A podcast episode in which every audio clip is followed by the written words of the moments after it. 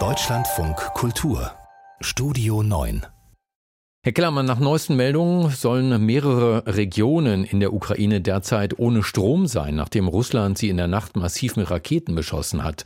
Was ist darüber zu hören? Ja, es gab diesen massiven Raketenangriff in der ja, weiten Teilen der Ukraine, sowohl in der Hauptstadt Kiew als zum Beispiel auch in Odessa oder in Kharkiv. Das gesamte Ausmaß ist im Moment noch nicht zu überblicken, aber klar ist, einige dieser Raketen haben wichtige Objekte getroffen für die Stromversorgung der Ukrainerinnen und Ukrainer wichtige Objekte. Und in Kiew zum Beispiel sind derzeit 15 Prozent der Bevölkerung ohne Strom. Das kam jetzt gerade kurz nachdem die ukrainischen Behörden ja gesagt haben, wir haben es wieder geschafft, die Stromversorgung zu stabilisieren. Keiner muss jetzt ähm, auf Strom verzichten. Nach den Raketenangriffen der vergangenen Monate, die dann auch wieder ein bisschen nachgelassen haben und wo viele Raketen abgeschossen worden sind, ist es gelungen, das Energiesystem zu stabilisieren, wie gesagt. Aber jetzt versucht Russland das eben wieder ins Wanken zu bringen und äh, hat diesen Angriff gestartet. Es gab gestern einen prominenten Besuch in Kiew, in der Hauptstadt der Ukraine. UN-Generalsekretär Antonio Guterres war da. Äh, der wollte ähm, erreichen, dass das Getreideabkommen verlängert wird, durch das die Ukraine trotz des Krieges Getreide über das Schwarze Meer exportieren kann. Was hat er erreichen können? Ja, am 18. März läuft dieses Getreideabkommen aus und äh, Guterres hat die außergewöhnliche Bedeutung dieses Abkommens betont. 23 Millionen Tonnen seien während des Kriegs aus der Ukraine deshalb auch exportiert worden. Ähm, was er gesagt hat äh, und was vielleicht doch auch auf eine Übereinkunft mit dem ukrainischen Präsidenten Zelensky hinweist, dass er gesagt hat, es geht um den Export nicht nur ukrainischer Nahrungsmittel, sondern auch russischer Nahrungsmittel und Dünger. Russland sagt ja, man habe dem äh, zugestimmt, dem Getreideabkommen, aber der Teil, der Russland betrifft, sei nie erfüllt worden. Das betrifft zum, vor allem die Pipeline, ähm, die aus dem russischen Toljatti nach Odessa führt und die Ammoniak dorthin bringt. Die sei nicht in Betrieb genommen worden, trotz des Abkommens, obwohl das vereinbart worden sei. Und möglicherweise hat Guterres hier interveniert oder hat bei Zelensky, mit Zelensky zumindest darüber gesprochen und er spricht jetzt eben auch davon, dass russischer Dünger, das, für den braucht man ja den Ammoniak, exportiert werden kann. Nächste Woche gibt es in Genf äh, Verhandlungen dazu, sagen russische Medien, dass auch die russische Seite daran teilnehmen wird.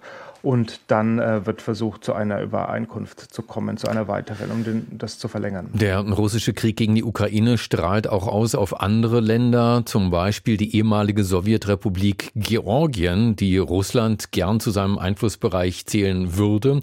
In welchem Zusammenhang sehen Sie die Massenproteste der vergangenen Tage in Georgien mit dem Krieg in der Ukraine? Ja, zunächst mal haben die Proteste ja deshalb ihren Anfang genommen, weil das Parlament in erster Lesung ein Gesetz über ausländische Agenten verabschiedet hat. Und äh, das ist so ein Gesetz, wie es in Russland schon in Kraft ist, schon seit vielen, vielen Jahren. Ähm, und das alleine zeigt schon eine gewisse Annäherung an Russland, so meinen es zumindest, meint, meint es die Opposition und meinen es die Demonstranten. Außerdem kritisiert die EU dieses Gesetz sehr scharf und da haben die Menschen in Tiflis, die da protestieren, die Sorge, äh, dass dieses Gesetz Georgien weit noch weiter wegbringt von der EU und auf dem Weg in die EU behindert. Die EU kritisiert das Gesetz ja auch. Deshalb gibt es dort massiv Hymnen, äh, Flaggen der Ukraine bei den Protesten. Auch die Hymne der Ukraine wurde gespielt gestern und der ukrainische Präsident hat sich direkt dazu geäußert. Er hat gesagt, er sei dankbar dafür, dass die ukrainischen Symbole dort gezeigt wurden. Er sei für einen demokratischen Erfolg, auch Georgiens, für einen europäischen Erfolg. Er hat also schon den Anspruch formuliert, auch für dieses Land mit zu sprechen.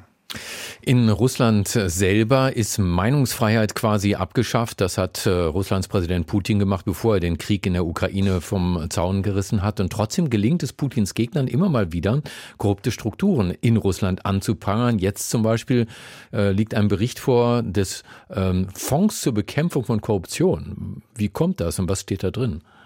Ja, dieser Fonds ist der Fonds von Alexei Nawalny, der weiterhin in Russland im Gefängnis sitzt, aber seine Mitstreiterinnen und Mitstreiter arbeiten weiter und sie haben 100.000 Banküberweisungen, an die sie irgendwie gekommen sind, kontrolliert oder überprüft innerhalb von drei Jahren und haben festgestellt, dass es in Moskau ein umfangreiches äh, Schema gibt, umfangreichen Mechanismus gibt, wie Steuergelder abgezweigt werden.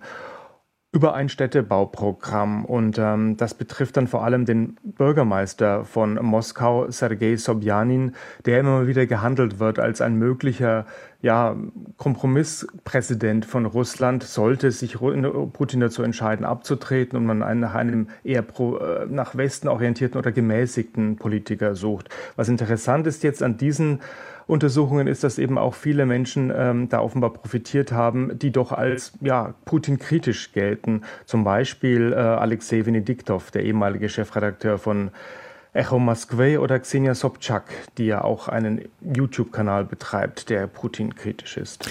Der Stand der Dinge zum russischen Angriffskrieg gegen die Ukraine heute von Florian Kellermann aus dem Studio Warschau für Deutschlandfunk Kultur. Besten Dank.